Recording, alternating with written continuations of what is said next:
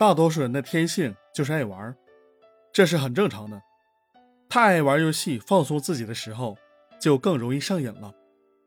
其实现在很多游戏的机制会增加你对游戏的粘性，久而久之就不愿意放下游戏了。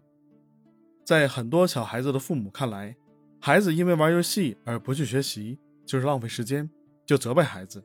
很多人也对游戏保留了偏见。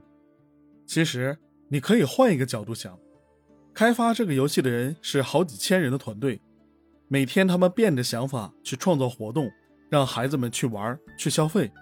你的孩子是和一个游戏团队做斗争，成瘾不能怪孩子。大家都是普通人，平时要上班要学习，上班和学习的压力很大，玩游戏的这段时间就当给自己放松一下。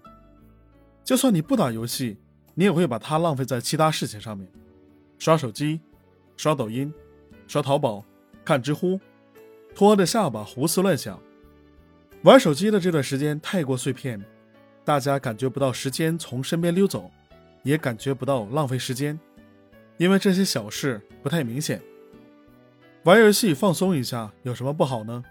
尤其是跟朋友一起打游戏，或者跟男朋友、女朋友打游戏，这也是一种增进感情的方式。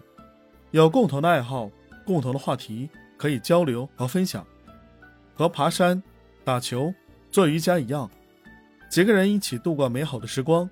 也是我们追求的一种快乐生活。只要玩游戏有一个度，就不算浪费时间了。好，关于这个观点我已经介绍完毕，希望对你有帮助。